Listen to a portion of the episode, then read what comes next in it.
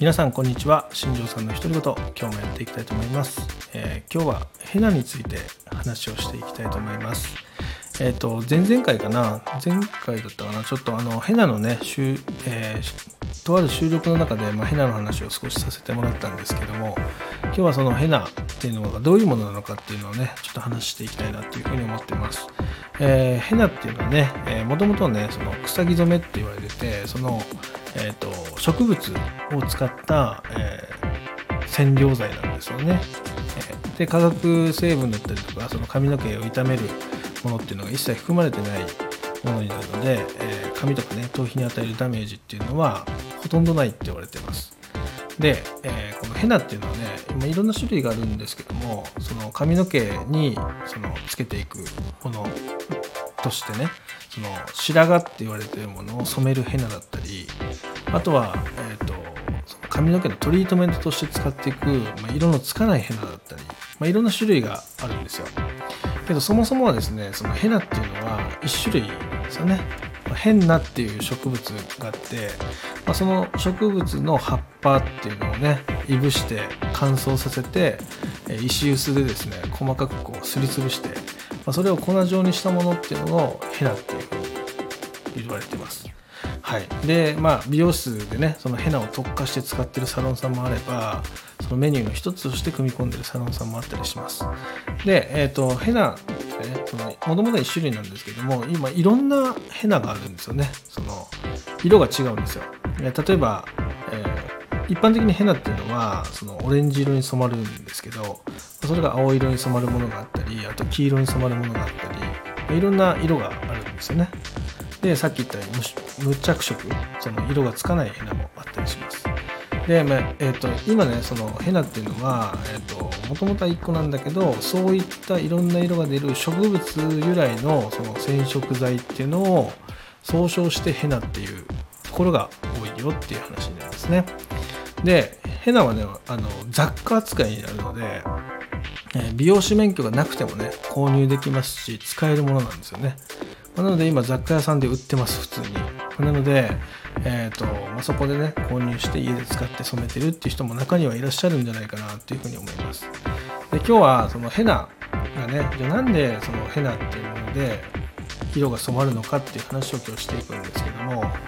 えー髪の毛っていうのは、えー弱酸性なんですよ。でヘナっていうのは、えーと酸性なんですよね。で、えーどちらかというとイメージ的に言うとあの緑茶とかあの紅茶とかねそういうものに近いので植物からできてるのでね。なので、えー酸性のものが多いよっていう話になってます。でなのでですね髪の毛が弱酸性なんですけども、まあ、カラーとかそういったものをすることでですね髪の毛っていうのは徐々に徐々に中性を通りアルカリ性に偏っていくって言われてるんですよね、まあ、それが結果的に枝毛の原因だったりダメージの原因になってくるんだけどもそこにヘナを使ってあげることでそのアルカリに偏ってた髪の毛っていうのが徐々になんですけどまた弱酸性の方に戻っていくんですよね。でその戻っていく過程の中で修練作用っていうのが起きまして、えーヘナがねその髪の毛に付着していきます。で1回で綺麗に付着するわけじゃなくて、まあ何回も何回も繰り返していく中で、えー綺麗に付着していくような形になります。なので一番最初染めた時よりも2回目3回目の方が濃く染まっていきます、まあそこがヘナの特徴になりますね。もう染料剤って言ってるその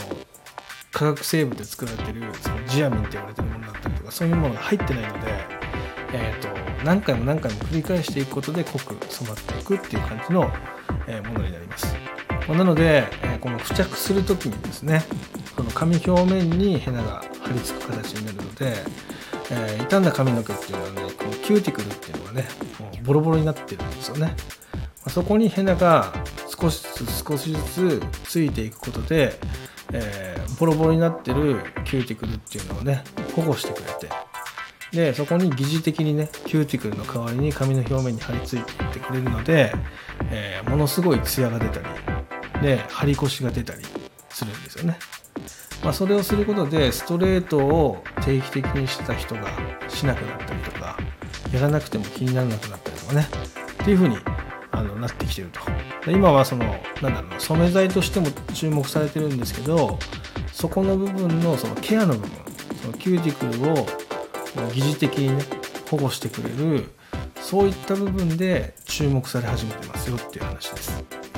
なのでね今後は多分ね増えてくるんじゃないかなと思います。ヘナを取り扱うサロンさんが。だからえーと、どこのお店行ってもヘナができるような形に多分なっていくと思います。でなぜかというとですね今そのブリーチっていうのが流行っててでブリーチを行うことで髪の毛を奇抜に明るくしたりとか部分的に明るくするっていうスタイルが増えてます。でその反対側ではそれをすることで弊害になるダメージっていうのがものすごく出るんですよね。でそれが出始めて増えてくるとトリートメントっていうのが必然的に流行ってくるのででブリーチで傷んだ髪の毛っていうのはですね簡単なトリートメントではその補修とかね保湿っていうのが難しくなるわけですよね、まあ、そこでそういう植物由来のヘナっていうものが多分注目され始めるんじゃないかなって個人的には思ってます。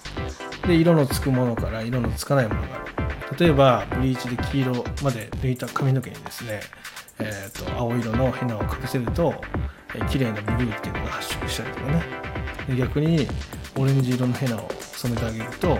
そのインナー部分が明るくなったところにオレンジ色が張り付いてくれるので、えー、発色させながら髪のケアができたりっていう風にあの今までのヘナの使い方とはまた違う使い方で流行り始めるんじゃないかなっていう風に思ってます。そうすると、えー、ブリーチをしたりカラーで明るくしたりした髪の毛でもねその張り腰のあるしなやかな髪の毛に近づけることができる、まあ、ものになっているので、えー、かなり注目度が高いものになってますね、まあ、それが植物でできて薬も使わないので髪や地肌に全く負担がかからない。これって最高じゃないですか。という話になります。なので、えーと、今日はねちょっとヘナの話をさせてもらってるんですがまたね具体的にその赤く染まるヘナがどういう効果があるのか青く染まるヘナがどういう効果があるのかまた色のつかないヘナっていうのがどういう効果があるのかっていうのはねまた別で収録で撮っていくので今日はねざっくりとしたそのヘナってこういうものなんだよって今後こうなってくると思うよっていう話をねちょっとさせてもらいました。でね、えー、と最後にそのヘナのケアっていうのをね今髪だけで話したんですけど実は頭皮にもものすごくいいものになっててでこの毛穴に詰まってる汚れだったりとかあとは、えーと頭皮表面ですね。頭皮表面の油とか、まあ、そういったものをね取り除くことができます。あとは頭皮の匂いですね。そういったのもね排除できたりする。本当に万能な植物になってますね、まあ、なので、えー、今後ね、えー、いろんなサロンで多分使われてくる商材の一つになってくると思うので皆さん楽しみにしてほしいなと。でまたその反対側ではヘナはねさっきも言いましたけど雑貨扱いになるので多分美容室以外のところでも取り扱いがスタートされるんじゃないかなというふうに思ってます、まあ、例えばエステだったりとかね。そういったところでもヘナを取り扱って、まあ、髪とかね地肌とは背中とかねそういったところのマッサージに使われてきたりとかしてくるんじゃないかなと個人的には思ってますよってお話になりますね、えー、またね詳しくあの収録取っていくのでそこの部分もね聞いてもらえたらなというふうに思います。今日はねこの辺で締めたいと思います。今日も最後まで聞いていただきありがとうございました。ではまた明日。バイバイ。